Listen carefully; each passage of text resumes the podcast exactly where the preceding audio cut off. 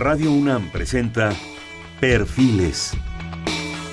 Un espacio abierto al conocimiento y la crítica de los proyectos universitarios que transforman nuestro país. Conduce Hernando Luján.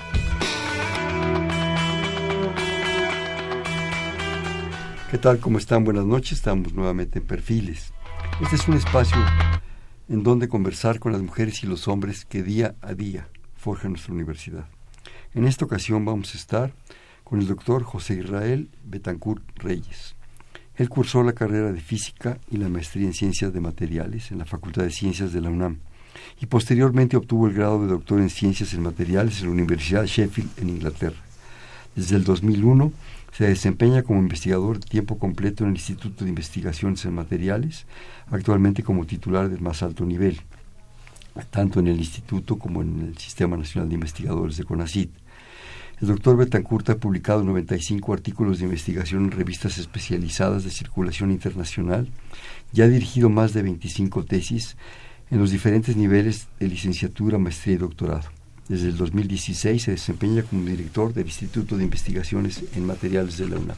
Bienvenido, Israel. Muchas gracias, Hernando. Es un gustazo estar contigo. No, al contrario. Y creo que vamos a hablar de cosas interesantes. A ver, pensemos.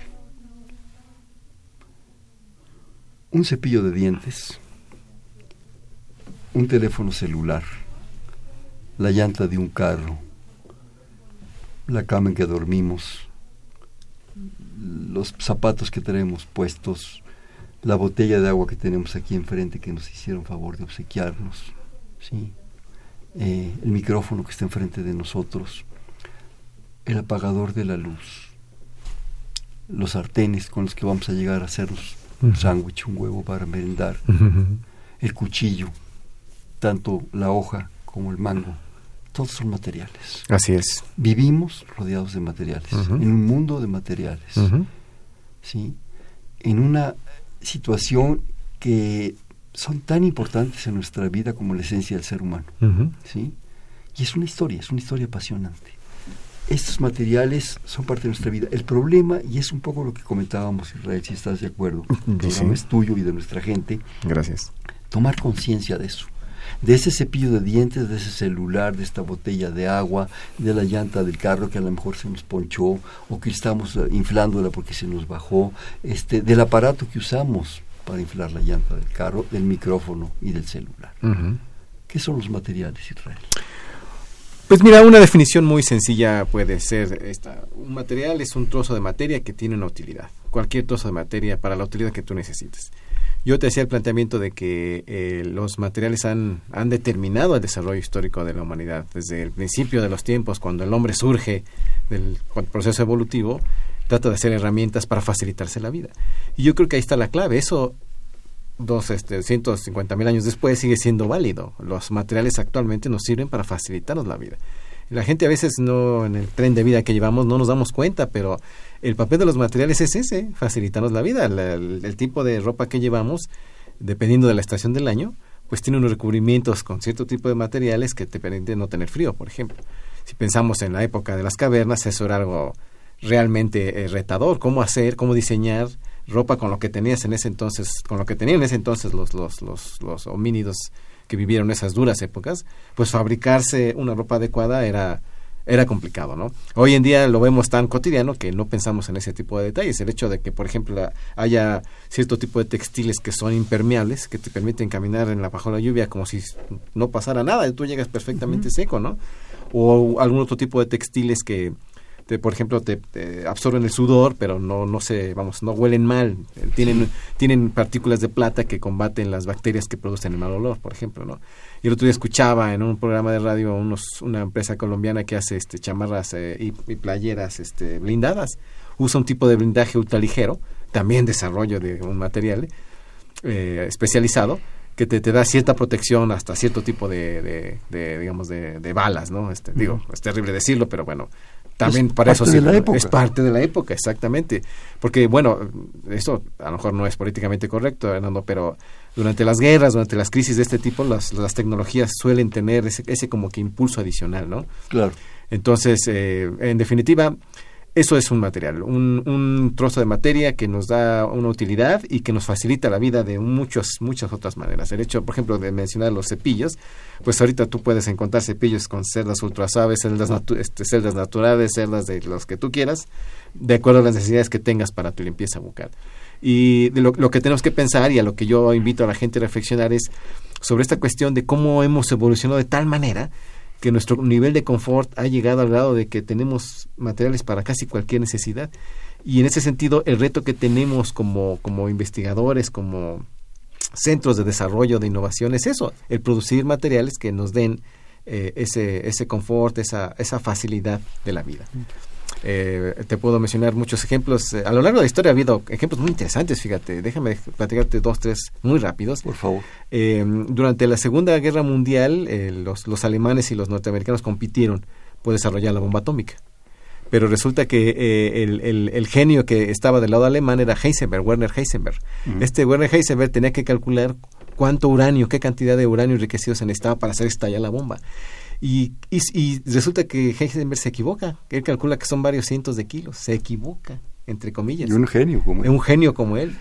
Los, los del lado americano, Einstein, Oppenheimer y toda esa banda también Fermi. brillante, Fermi, exactamente, obviamente hacen el cálculo correcto, se dan cuenta que solo se necesitan unos pocos kilos y ellos alcanzan a desarrollar la bomba. Ahí el detalle es el material, ahí la clave, es un trozo de uranio enriquecido. ¿Cuánto necesitas? ¿Lo podemos hacer? ¿Está a nuestro alcance? Pues sí. Heisenberg se equivoca, unos dicen, y yo creo que es lo más plausible, que lo hace adrede. Lo hace adrede para evitar que los nazis tengan la bomba eh, antes claro. que los norteamericanos, ¿no? Este, eh, en, fíjate, en, en, esa misma línea de la Segunda Guerra Mundial, en la historia del radar es muy interesante. El radar, eh, los ingleses lo habían desarrollado justo en el 38-39, ya tenían un, una forma de detectar objetos a larga distancia. Pero para poderlo hacer ya masivo, para poner estaciones como las que ellos querían, para poder este, luchar contra la aviación alemana, necesitaban este, un, un, el magnetrón, es la fuente de microondas. Y dentro del magnetrón necesitas acelerar las cargas con un imán y resulta que este no no tenían ellos en Inglaterra no tenían un imán el imán adecuado pero los norteamericanos sí lo tenían era una lesión de este cobalto níquel y aluminio que acababan ellos de estudiar entonces eh, eh, se pusieron de acuerdo con los norteamericanos los norteamericanos les prestaron la tecnología para hacer ese tipo de imanes los ingleses construyen sus estaciones de radar y entonces pueden presentarle batalla a la aviación, a la aviación alemana de manera que los ingleses pues logran resistir no el, el asedio alemán porque por, por, mar era imposible no la, claro. la, la, armada inglesa era invencible. Y los, los nazis no lo intentaron pero trataron de hacerlo por aire y gracias al radar los ingleses tuvieron un, un poco más de, de, tiempo para resistir gracias no obviamente no estoy diciendo que, que, gracias al radar los ingleses ganaron no no pero te, te digo pero fue un momento es importante. un momento importante el hecho de contar con un material como el que se necesitaba para poder deshacer ese desarrollo tecnológico ¿no? y muchas muchas de las cosas que hacemos en materiales a veces en, en otras ciencias ¿eh? no, no tiene que ser exclusivamente ciencia de materiales por ejemplo los pañales este que ahorita puede tener su lado negativo en cuanto a la cuestión de, de la contaminación ciertamente pero pregúntales a las amas de casa ahorita cómo, cómo, Claro. cómo, cómo se las ven con los bebés, ¿no? Bueno, eso fue una tecnología que nació en el espacio, en los, en los viajes espaciales para, para los astronautas. Eh, eso puede sonar muy romántico, muy científico, pero estar en el espacio es una friega. Este, Claro. Porque como no, no tienes gravedad, pues ir al baño es, es complicado, ¿no? Entonces ahí empezaron ese tipo de desarrollos con nanopartículas de plata, otra vez, para eliminar los malos olores, ¿no? Claro. Entonces, en, en, en todos lados tenemos siempre eh, la posibilidad de encontrar un material específico que nos ayuda en nuestra vida cotidiana para, para, para sentirnos mejor, inclusive para las medicinas, ¿no? Hoy en día hay proyectos de, nanomateriales en los que se están tratando de pegar este fármacos, las moléculas de los fármacos a partículas eh, magnéticas, por ejemplo, muy, muy pequeñitas, de manera que se inyecten en, en, el cuerpo y con un imán se puedan dirigir, por ejemplo, a, directamente a los tumores. Tú sabes que en, en, uh, en el tratamiento de cáncer el problema con las eh, con las eh, este cómo le llaman estas inyecciones muy fuertes que les llaman eh, radioactivas eh, no los, las, unos medicamentos que lo que hacen es atacar las células cancerosas mm. pero también atacan todo todo todas las células que se reproducen rápidamente claro. Eh, las quimio, las quimioterapias. Mm, las quimioterapias. Entonces eh, se te cae el cabello, el todo el tracto sí, intestinal sí, se va. Sale peor el, Exactamente por, porque el, el remedio que el palito. Porque el medicamento lo que hace es matar toda, inhibir todas las células que crecen rápidamente, como son las del cáncer, pero como son también el cabello, el las uñas, el cabello. Entonces, en esta terapia nueva que te platico, la idea es a, las nanopartículas estas magnéticas pegarles los medicamentos, inyectarlas y dirigirlas con un imán hacia el tumor y que nada más haya la liberación controlada en el tumor. De forma que el tratamiento sea más efectivo porque va a ser localizado. Ya no va a ser un desgaste generalizado, sino eh, un, tratamiento bien focalizado para, pues para, para digamos, asesinar las, las, las células malignas específicamente del tumor. Esto obviamente todavía está en una etapa preclínica, eh, hay mucha investigación alrededor, pero hay muchas esperanzas y muchas expectativas en este sentido. Yo creo que es como las vacunas. Cuando empezaron las vacunas, pues hubo cierta incredulidad, cierta duda al respecto, pero después se generalizaron y hoy en día pues nos han permitido erradicar un buen número de controlar un buen número de enfermedades. Algo así va a pasar con este tipo de terapias este confío que, en un futuro mediano vamos a tener alcance mejores mejores terapias para tratar enfermedades como el cáncer. Como como tú nos comentas nos compartes Israel realmente los materiales son la historia de la humanidad. Ahorita que, que dices bueno varias pequeñas reflexiones si me permites eh, desgraciadamente muchos de ellos grandes materiales extraordinarios, están ligados a la guerra. Pero bueno, pues es que es parte del proceso de la historia. Yo, ahorita que dabas algunos ejemplos, yo me atrevería a agregar el nylon. ¿Sí? El asunto de las invasiones y las batallas, la guerra no solo es, y qué bueno que lo planteas desde este punto de vista, un asunto de agresión, de, imposición de poderes, también ha significado unos avances el nylon. ¿Y por qué se salió el nylon? Por los paracaídas, tan sencillo como eso. Era una cosa sutil, suave, eh, con una altísima resistencia que permitía el paracaidismo. Otro ejemplo que es apasionante en la historia de la guerra, viéndolo desde el punto de vista procivilización y no destrucción, es los valeros. Uno de los grandes, de los grandes eh, eh, objetivos de, los bombardeos y de todo esto contra, contra Alemania, para los momentos difíciles de la guerra, eran las fábricas de valeros. Sin un valero no funciona nada. Claro tienes valeros en las llantas de los carros, de los tanques, de, de, de, todo. Todo lo que Entonces tú destruyes eso y separa todo. Entonces era la importancia de un elemento basado en materiales y basado en una tecnología muy especial. Así es. Y bueno, comentabas desde el principio, es impresionante cómo la civilización crece. Me quiero imaginar, ¿verdad? Uno de nuestros ancestros de hace muchos años, el primer momento que se pudo hacer eh, en el paleolítico, líticos, litos, pre-piedra, hacerse un un fragmento de piedra afilado. Una cuña, digamos. Una cuña, ¿verdad? Una raspadera, ¿verdad? Exactamente. Para, por un lado, como un arma de defensa. Por otro lado, para cortar la carne del animal que había cazado.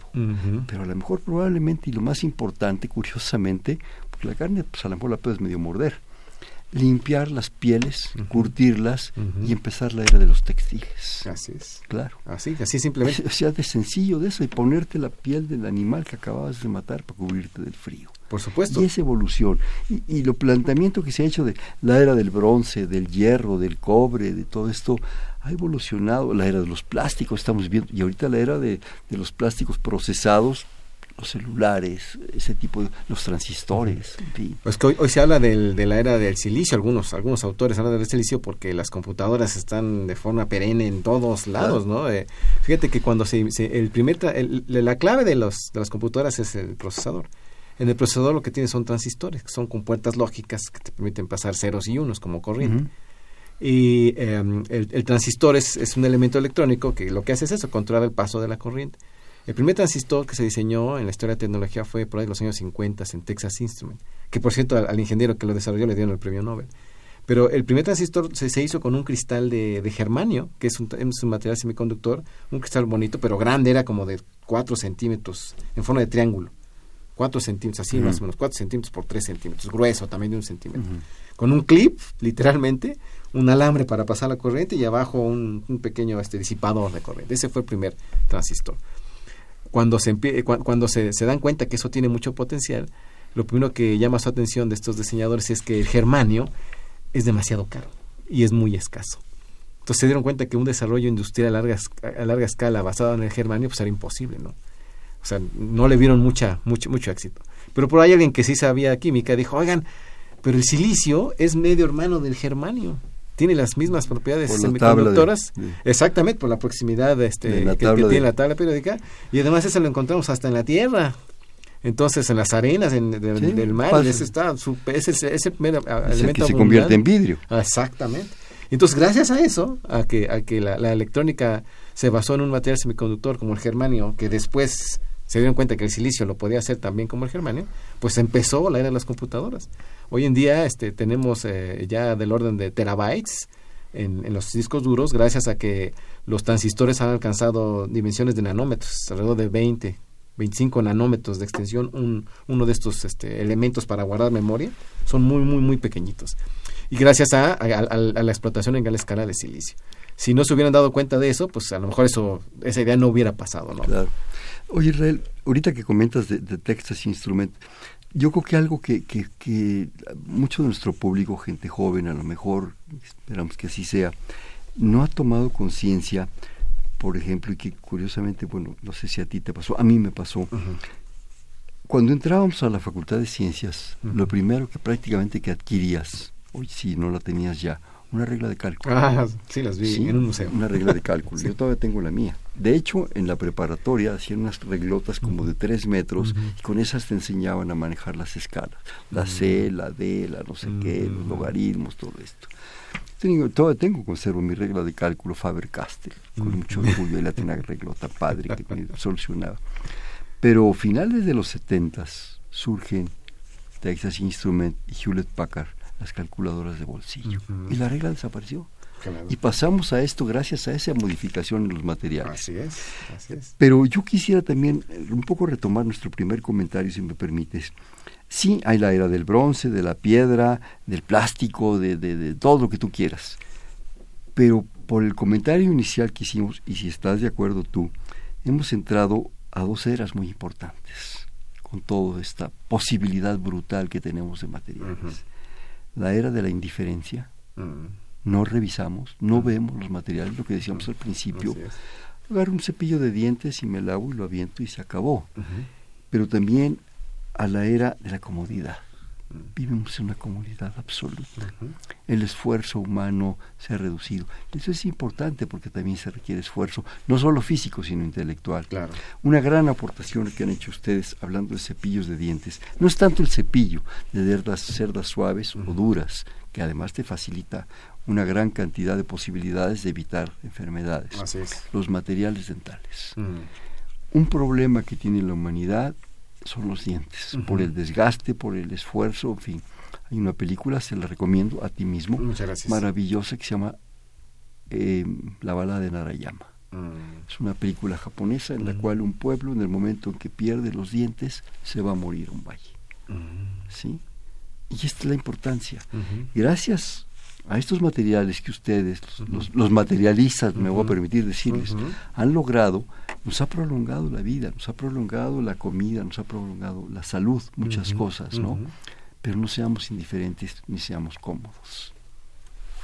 Sí, estoy, estoy de acuerdo contigo. Fíjate que el, en cuanto a la tecnología de los materiales, el hecho de que haya nuevos amalgamas y de hecho que se estén sustituyendo las amalgamas. Ustedes los producen con odontología. Así es. de hecho, en la mayoría de la facultad de odontología hay una división de estudios de posgrado donde hay una división de materiales. Es uno de los orgullos de la universidad. Lo que han logrado ustedes en materiales para cuestiones de hueso, de implantes, de, de, de, de, dientes, verdaderamente es sorprendente. Sí, mira, mira, esta historia comienza desde el 67 cuando se abre el instituto y hay una anécdota muy interesante porque el entonces rector Barros Sierra le habla a nuestro primer director, este, el doctor Antonio Nieto, y le dice, ingeniero, bueno, doctor, porque era doctor en ingeniería, necesitamos un instituto, de, la universidad necesita un centro de materiales, porque... Qué visión, ¿eh? Centro de materiales, así le llamaron, centro de materiales. Así que usted, usted, yo lo convoco a que usted sea el primer director. Aquí está lo que le da la universidad para empezar. Una mesa, una secretaria, una silla, y la, silla para la secretaria. Un archivero y su Hewlett Packard. Así fue. Y así empezó el doctor Nieto, él solo con su secretaria. Y él lo primero que hace fue contratar a dos personas más. Y lo que hacen, fíjate, es muy interesante, se, se abocan a buscar proyectos con la industria, precisamente para resolver problemas. Uno de los primeros proyectos que logran hacer que, exitosamente es, eh, como idea, eh, en ese entonces estaban, estaban abriendo eh, las instalaciones para el metro, estaban abriendo la tierra. Entonces estaban haciendo pruebas en, el, en lo que iba a ser el edificio de la Lotería Nacional, pero el suelo era muy fangoso. Entonces tenían problemas para, pues, para meterse, para cimentar. Claro. Entonces a uno de ellos se le ocurre, bueno, ¿y por qué no inyectamos nitrógeno líquido? Hacemos que el agua se congele y entonces ya podemos desplazarnos con facilidad so- en, en- en el, en el fango, que ya no va a ser fango, Claro. va a ser sólido. Eh, Lo intentan, adquieren los insumos, inyectan y se dan cuenta que funciona. Entonces, el, el- el- esa fue la, la primera, digamos, idea de, de que nacida del centro de materiales para Estás a menos 198 Menos, grados. así es, Por menos así mal no 147, sí, así es. Y entonces eso hace que, que el hielo inmediatamente se, se, se haga muy duro. Perdón, te interrumpo una pregunta. ¿Y no se descongela por- posteriormente? Sí, claro, pero lo que necesitabas no era no era Permanente. permanente, exactamente, sino nada más de forma temporal para permitir Para las obras que estabas haciendo. procesar Eh, procesar, este, rascar, eh, marcar. Este, e- era básicamente ese era el problema, ¿no? Entonces, eh, lo que quiero de- decirte es que el, el Instituto de Materiales, desde que inicia como centro, pues tiene una vocación de buscar aplicaciones para el beneficio de la sociedad. Nuestra misión actual, de hecho, se dice que eh, nuestra misión es producir materiales que, que produzcan, que promuevan el desarrollo nacional y que fomenten este, la, la, solución de problemas de interés nacional, como lo dice el Estatuto General de la UNAM. Así que este, este ejemplo que mencionas de los biomateriales es muy, muy interesante también porque tenemos un grupo de mate- biomateriales ya bastante activo de muchos años y ellos han desarrollado este implantes que son compatibles con, con, el, con el cuerpo, con el hueso, porque contienen el, el componente natural del hueso. Entonces ha servido a muchos pacientes. La ventaja de este proceso es que es muy barato y entonces en, en Estados Unidos se produce algo similar, pero cuesta 10 dólares el gramo. Aquí se puede producir a menos de la mitad de eso, ¿no? Entonces eso eso eso ha facilitado la vida de muchos pacientes y bueno, ejemplos como esos hay hay varios otros, hemos trabajado también en cuestiones de barnices, tenemos ahorita proyectos muy fuertes haciendo cuestiones de plásticos, plásticos que resisten la flama, por ejemplo, tenemos por ahí ya una patente para para desarrollar este eh, carrocerías, por ejemplo, que en, ante un evento de incendio no no se incendia. Carrocerías de, de carro. De carros, sí, resisten, De resisten, automóvil. exactamente, resisten el fuego en lo que... En puede salir en lo la que gente. puede salir la gente, o llegan los bomberos. Así es, así es. Entonces, las, las aplicaciones que tenemos son realmente muy grandes. Tenemos también un grupo que eh, se dedica a estudiar flujos, flujos de materiales. eh, y bueno, pues ahí ¿Qué es hay- un flujo de material? eh, por ejemplo, cuando un plástico se está deslizando en algunas condiciones de, de, de movimiento, te lo voy a poner así, por ejemplo, el petróleo. El petróleo cuando eh, en los pozos que actualmente ya, ya están secos, no es que estén secos, lo que pasa es que el petróleo está metido en rocas. Entonces tienes que estudiar cómo fluye ese petróleo a través de las rocas. Eso es, eso es la reología. Mm. Nosotros tenemos un laboratorio que nos permite estudiar ese tipo de cosas, cómo hacer, en qué condiciones el flujo del petróleo puede moverse a través de las rocas, lo que conocemos como permeabilidad. Entonces nosotros tenemos un laboratorio que, que, que a Pemex le interesa mucho para poder estudiar esos crudos pesados. Como están en contacto con rocas, Y ¿Cómo extraerlo? Exactamente, tenemos que estudiar las condiciones de cómo, cómo se mueve, cómo fluye.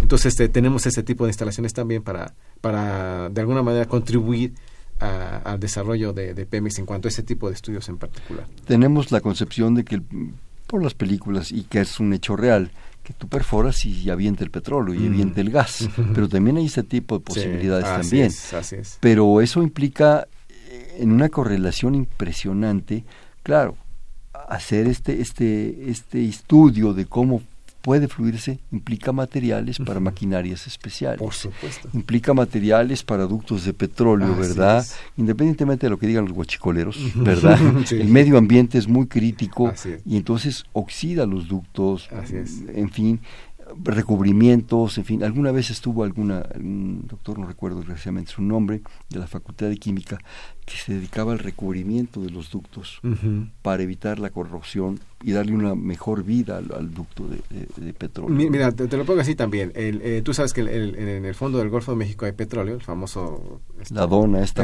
famosa. Los norteamericanos tienen esa tecnología precisamente para extraerla. Y yo, yo lo vi una vez este, en, en- en una demostración. Tienen unos, unos tubos de un acero especial que se enrolla. Se enrolla. Yo no lo podía creer, una especie de carrete.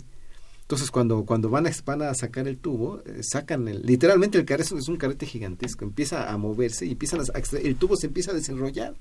Un tubo metálico, que es el que meten a- y llega hasta el fondo del mar. Me, me recuerdas aquellos rollos de soldadura Que es, Ándale. Que es como un, es- de hecho no es hueco, ¿no? Pero es un rollo de soldadura que viene enrollado totalmente. Sí, claro. Pero es, es cilíndrico. Así es, así es. Bueno, pues esto en gran escala en tubos para llegar Pero siendo tubos. Sí, imagínate. claro, imagínate, o sea, La flexibilidad de La ese acero flexibilidad y al mismo tiempo la fortaleza. y la fortaleza que debe tener para resistir las presiones, ¿no? Entonces, cuando cuando hablamos de tecnologías apoyando tecnologías para poder extraer ese petróleo, que es un petróleo entiendo que es muy ligero, muy muy fácil de procesar, necesitas ese tipo de tecnologías muy muy sofisticadas para poder para poderlo extraer, ¿no?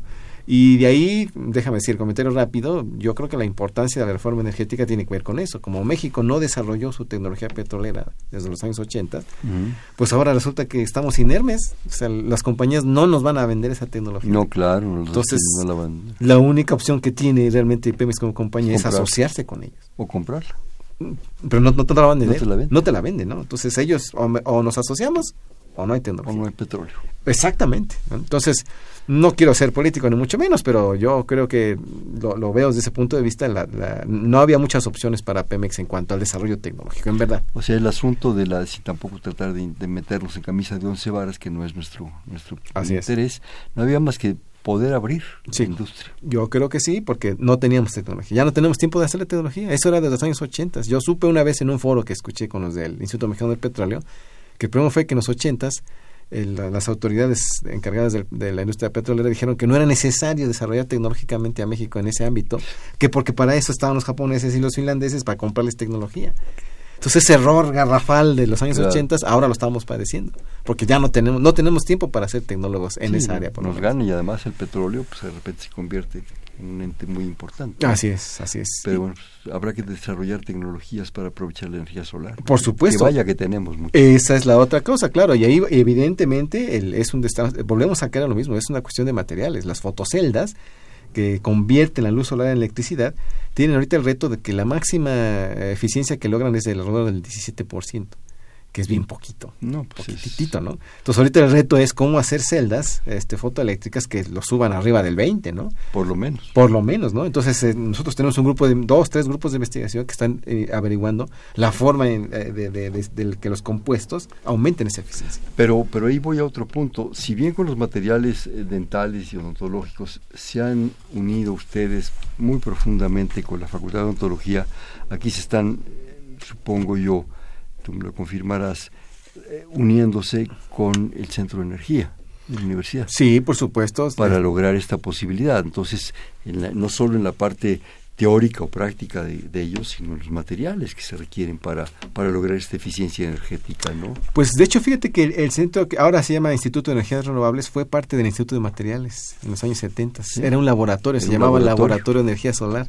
¿Sí? Y después ellos toman la iniciativa en los años, a principios 80 de hacer un, un centro independiente, se van a Cuernavaca, a abrir brecha ahí en Temixco, y después evolucionan de centro a instituto, ahora son Instituto de Energías Renovables, y tienen una gama muy amplia de estudios sobre, sobre energías alternativas, y definitivamente pasan por la cuestión de los materiales, por supuesto. que Pero sí. siguen en, en unión con ustedes, ¿no? Es- pues, tenemos colaboraciones, sí, por supuesto. Estamos interesados en, en, de alguna manera compartir nuestros avances y siempre, siempre tenemos esa, no nomás con ellos, eh, este, en otros, en otros, en otros centros de investigación también nos han pedido apoyo, porque fíjate que la acción de los materiales no nada más es eh, obtener los materiales, sino el estudio que podemos hacer, la caracterización. Muchas de nuestras técnicas, nosotros tenemos, por ejemplo, un microscopio electrónico que es capaz de resolver a nivel atómico. Yo puedo ver átomos ya en nuestro microscopio. Es un equipo de última generación que tiene una resolución de .7 Armstrongs, Fernando. .7 Armstrong. O sea, con una, con una buena muestra yo puedo ver arreglos de átomos apiladitos en, una, en, un, en un material metálico, por ejemplo. claro. Entonces tenemos esa capacidad de, de, de con diversas técnicas de O sea, estudio. monocapas, digamos. monocapas. Y podemos verlos, digo, podemos ver los átomos. Claro. ¿Para qué nos interesan los átomos? Pues para entender cómo, cómo está funcionando la físico-química del material. Cómo, cómo es la monocapa y eso te da la posibilidad de ver ya en diferentes situaciones. Así es. Posibilidad.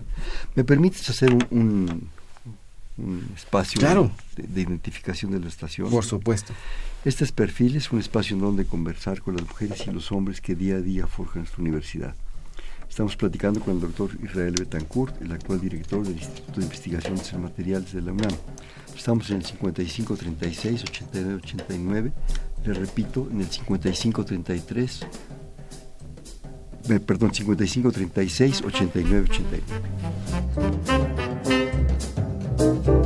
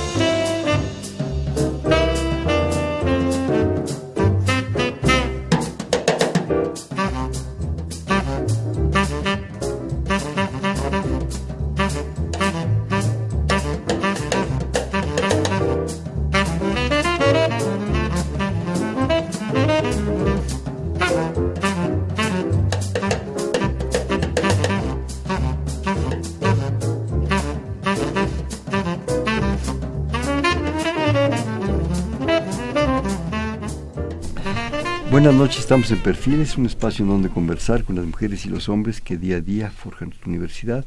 Estamos platicando con el doctor Israel Betancourt, actual director del Instituto de Investigaciones en Materiales de la UNAM, en el 5536-8989. Agradecemos sus comentarios, y sus participaciones. ¿Qué te parece, Israel, si, si, leemos estas Claro, por supuesto, por favor. Eh, Josefina Cruz, como siempre, muchísimas gracias. Saluda a todos por acá, igual para allá también. Y comenta, es preocupante la situación con los plásticos, pues casi todos los objetos son desechables y ¿qué se hace con ellos? Quedan en el mar y los animales se mueren por ingerirlos. Yo quisiera ahorita que me permitieras leerlas estas y después que entráramos en un comentario, claro. si te parece.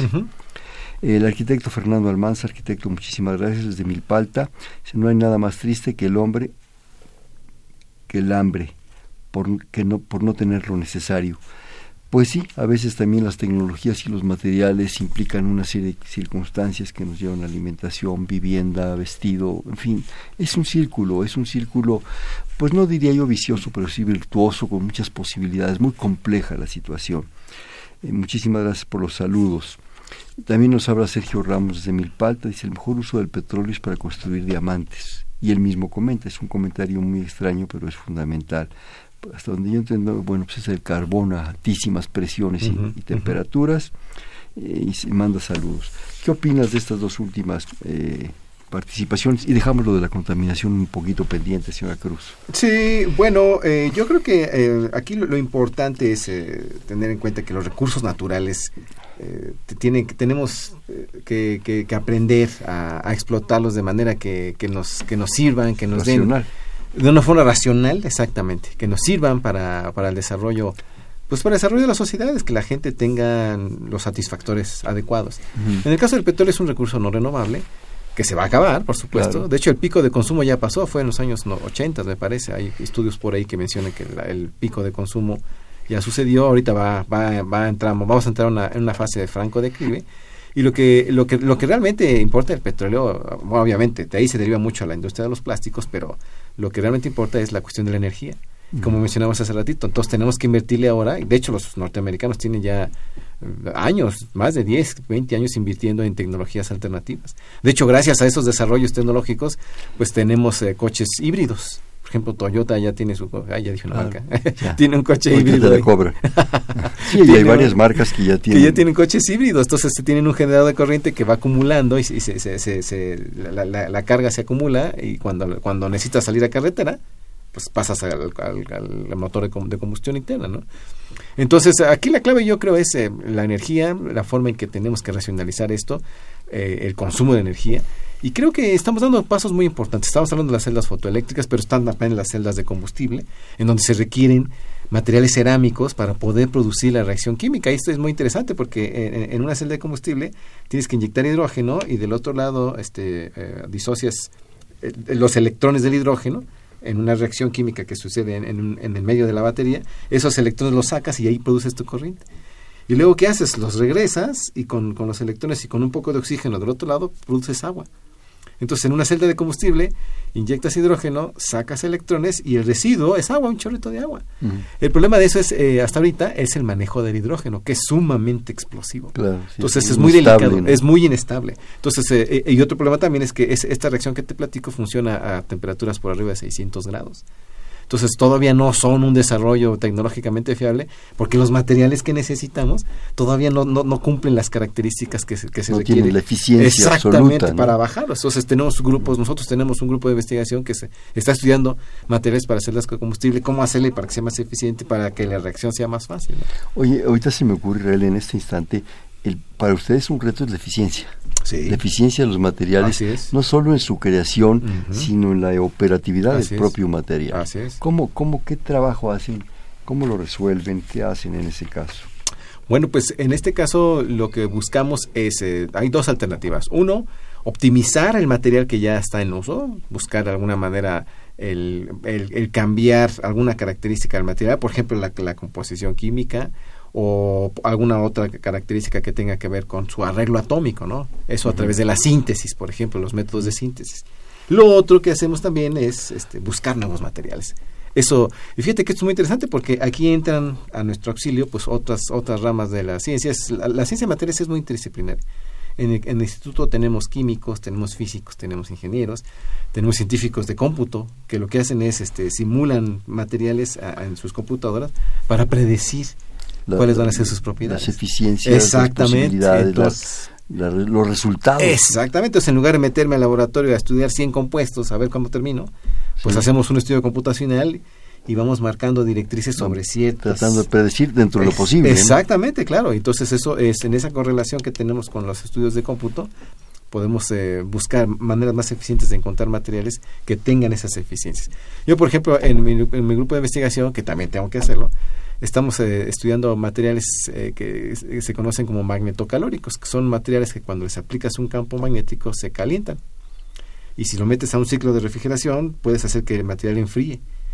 El chiste de este de este de esta tecnología de, este, de esta potencial tecnología es que si, si, logramos desarrollar un sistema de refrigeración que en lugar de usar gases como los que ahorita se usan en los refrigeradores comerciales podemos usar un imán para enfriar la, la parte del, del, del, refri que se enfría la, la, eficiencia en el enfriamiento podría multiplicarse por dos o por tres. Uh entonces sería muy muy eficiente un dispositivo muy eficiente con base a la disponibilidad de un material magnético que tuviera esa cualidad de, de, de poderse... Oye, qué importantes son los imanes para ustedes, ¿verdad? Pues eh, nosotros sí, por supuesto. No solo con el asunto que nos platicabas de las, del ataque a las células cancerosas, sí. con, con, tu propio trabajo. Así es. Pues son principios fundamentales de la ciencia del conocimiento que ahí están vigentes. Así es. Sí, la ciencia del magnetismo siempre ha estado fascinando a la humanidad. Eh, Pl Platón lo menciona en uno de sus diálogos, este, que, que cuando, porque es, esto empezó en Grecia, en una isla que se llamaba magnesia, precisamente mm. algunas personas se dieron cuenta que en, ese es un mineral natural, magnetita, mm.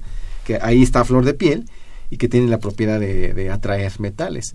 Mm. Entonces, el, el, desarrollo a gran escala tecnológico ha sido realmente en, en este siglo, ¿no? En el que hemos claro. visto muchísimas cosas interesantísimas en cuanto a tecnología, pero en particular los imanes sí, porque en muchas aplicaciones de telecomunicaciones la clave es, es el imán. Por ejemplo, las bocinas, tú has visto en una cualquier bocina. Claro. ¿Qué, ¿Qué pesa de una bocina? No sé si te alguna vez te has percatado que las bocinas en general son pesadas y entre más grande la bocina, más pesada es. Lo que pesa es el imán. Uh -huh. Porque eh, necesitas un, un, imán de ciertas características para producir en una, una, una, vamos, un nivel de sonido en una bocina. Claro. Entonces, una, una idea de, de desarrollo tecnológico es buscar imanes que sean más delgaditos, más ligeros, que te permitan hacer diseños. Pero igual de eficientes. Igual de eficientes. Volvemos a la, a la eficiencia. A la Ese eficiencia. es el reto que tenemos como, como ciencia de materiales. Mm. Mira, bueno, nos habla el señor Ángel Cervantes desde la delegación Cuauhtémoc. Le agradecemos muchísimo, no sabe cuánto su comentario. Lo vamos a, a, canalizar a las gentes, a las gentes pertinentes para ver, bueno, pues qué, qué, qué definición toma. Pero le agradecemos mucho. Eh, bueno, volviendo al asunto de la señora Josefina Cruz, eh, dice, es, y retomando su, uh -huh. su, participación, es preocupante la situación con los plásticos, pues casi todos los objetos son desechables y ¿qué se hace con ellos? Quedan en el mar y los animales se mueren por. Sí. Yo venía pensando cuando, cuando estaba preparando esto para, para tener un diálogo agradable contigo y propositivo. Bueno, investigación en materiales es, hemos hablado mucho de generar materiales, uh -huh. investigar sobre materiales, uh -huh. pero también estar investigando de cómo degradarlos frente al problemón que tenemos, precisamente toca, pero que ni mandado a hacer, me vino el comentario de, de, de la señora Josefina Cruz. ¿Cómo, ¿Cómo deshacer? Se está trabajando, estoy viendo aquí la botella que tengo enfrente, uh cómo no solo degradarlos, sino aprovecharlos, porque también aquí hay una barbaridad de petróleo por y de investigación y de trabajo y de horas hombre. ¿Qué están haciendo ustedes sobre el problema de la contaminación y de cómo reciclar, sería la palabra, los, los propios materiales que a lo mejor ustedes mismos han, han, han producido, bueno, y el mundo entero? Claro. Bueno, que creo que esta, esta idea es fundamental, efectivamente. El problema con los plásticos, fíjate que más que degradar, eh, a mí esa idea no me gusta, porque si tú degradas, este, el, prole el, problema es que necesitas seguir consumiendo recursos básicos, más y petróleo, energía. más energía. Entonces yo creo que no es degradar, yo creo que el concepto básico es reciclar. Aquí la cuestión es cómo reciclamos, cómo hacemos para que estas botellas de plástico se puedan reusar. Te voy a platicar, Sin tenemos... gastar demasiada energía. Por supuesto, eh, tratando de eficientar los procesos, ¿no? Nosotros tenemos ahorita un, un, un desarrollo ahí en materiales en las que reciclamos botellas de plástico y le agregamos eh, arcillas nanoparticuladas. Entonces el plástico que sale, este, como es, es, un plástico ligero, pero mecánicamente tiene propiedades muy superiores a un polietileno, por ejemplo, normal, digamos, estándar. Y entonces hace unos años, hace como tres años, nos, nos, nos preguntaron del, de la Secretaría de Ciencia y Tecnología del DF si tenemos una alternativa para producir eh, eh, trajineras de, plástico. Y entonces aquí nos vino perfectamente porque dijimos, sí, tenemos un, un proceso. poco como las lanchas de fibra de vidrio. Eh, sí, sí, pero, pero esto era esto es plástico reciclable, o sea, reciclamos claro, las botellas. producto de las botellas. Así es, hacemos la no, ¿Y si las amarran todas? Con nuestro... con un alambrito. No, no, porque tienes, no, que, es tener, broma. tienes que tener una, una apariencia claro, claro. tipo madera. Porque ahí te va, resulta que yo platiqué con estas personas en, en la Secretaría de Ciencia y Tecnología del DF en su, en su momento. Resulta que actualmente las trajineras se hacen de una madera de un árbol endémico de Xochimilco. Sí, pero el, el, estos largos. Sí, sí, sí, exactamente. El, me acuerdo. Y entonces, este, resulta que una trajinera de madera necesita este mantenimiento continuo, reemplazar partes, y cuando mucho te dura cuatro o cinco años en, en, operaciones óptimas, y después tienes que sustituirla casi toda, claro. por, por, la cuestión de la madera.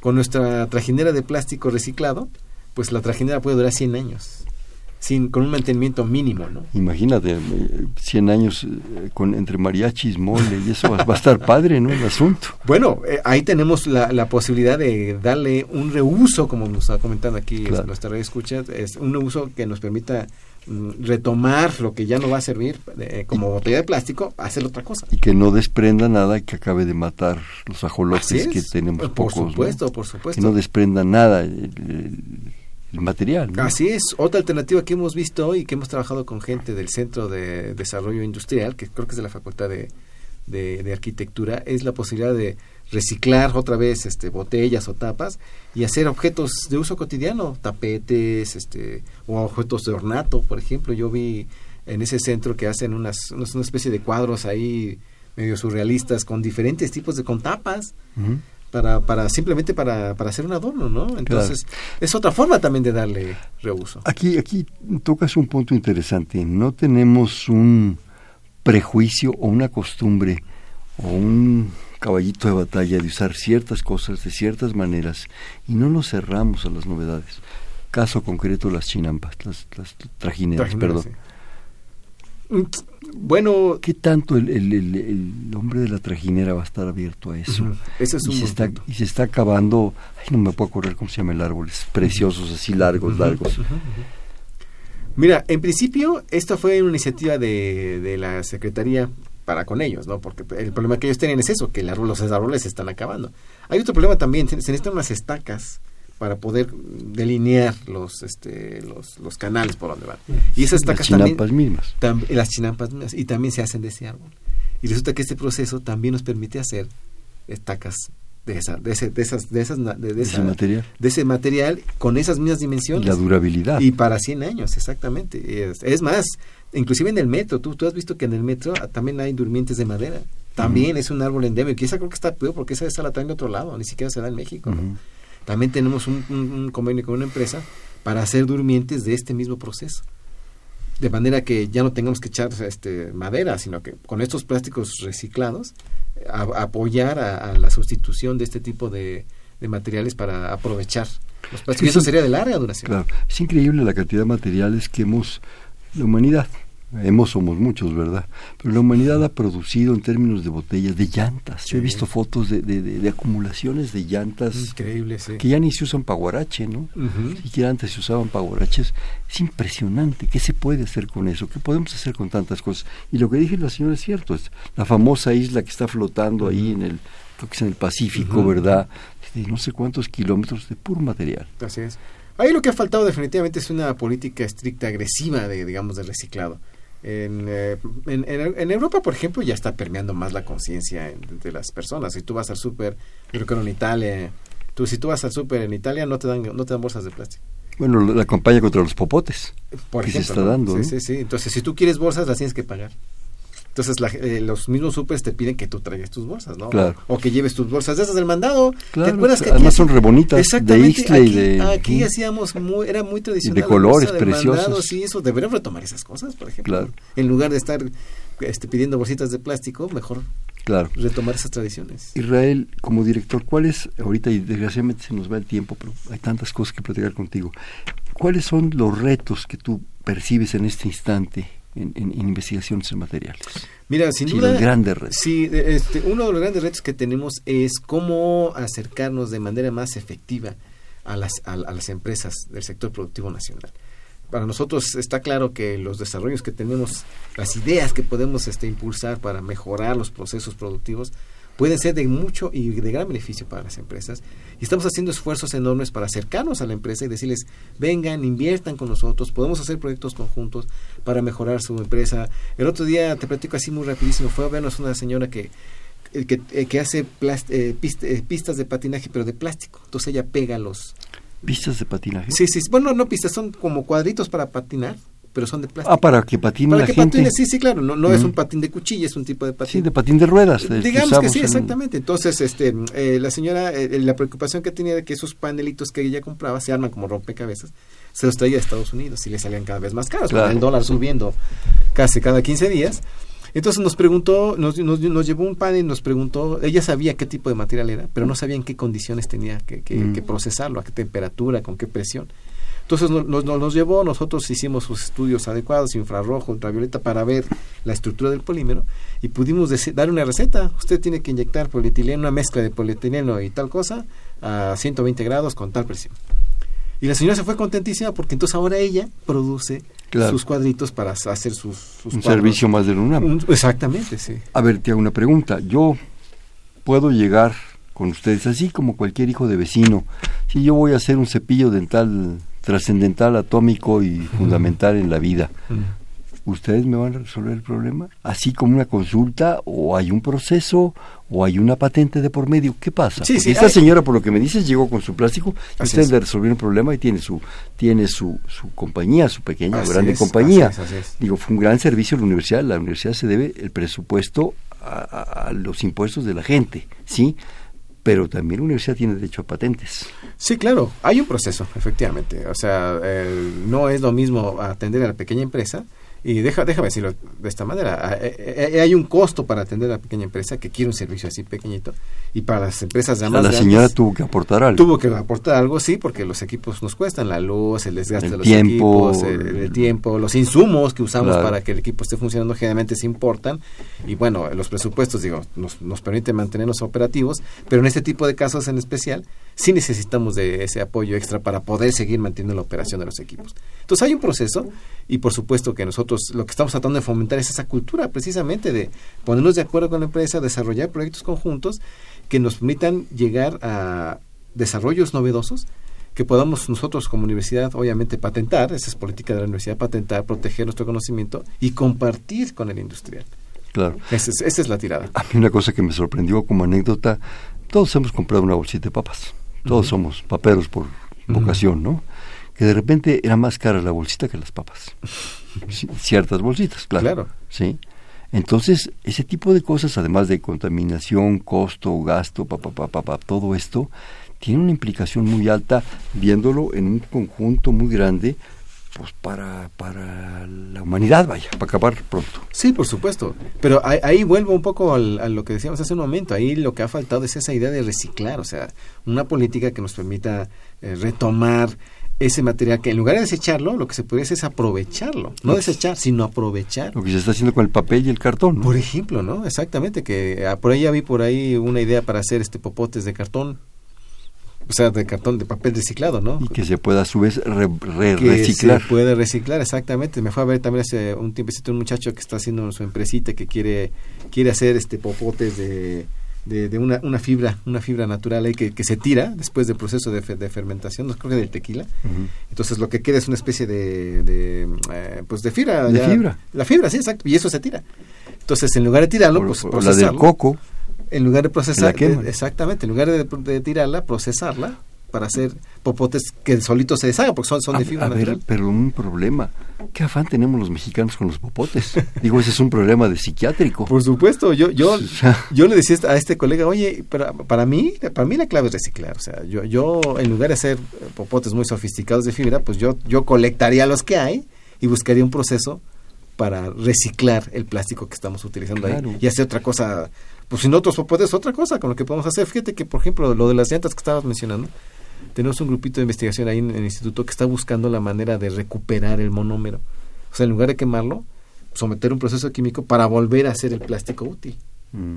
Que se pueda usar ya sea para hacer otras llantas o para hacer otra cosa que, que Claro. tenga esas características. Entonces, es- a eso le tenemos que apostar, a la cuestión de reciclar.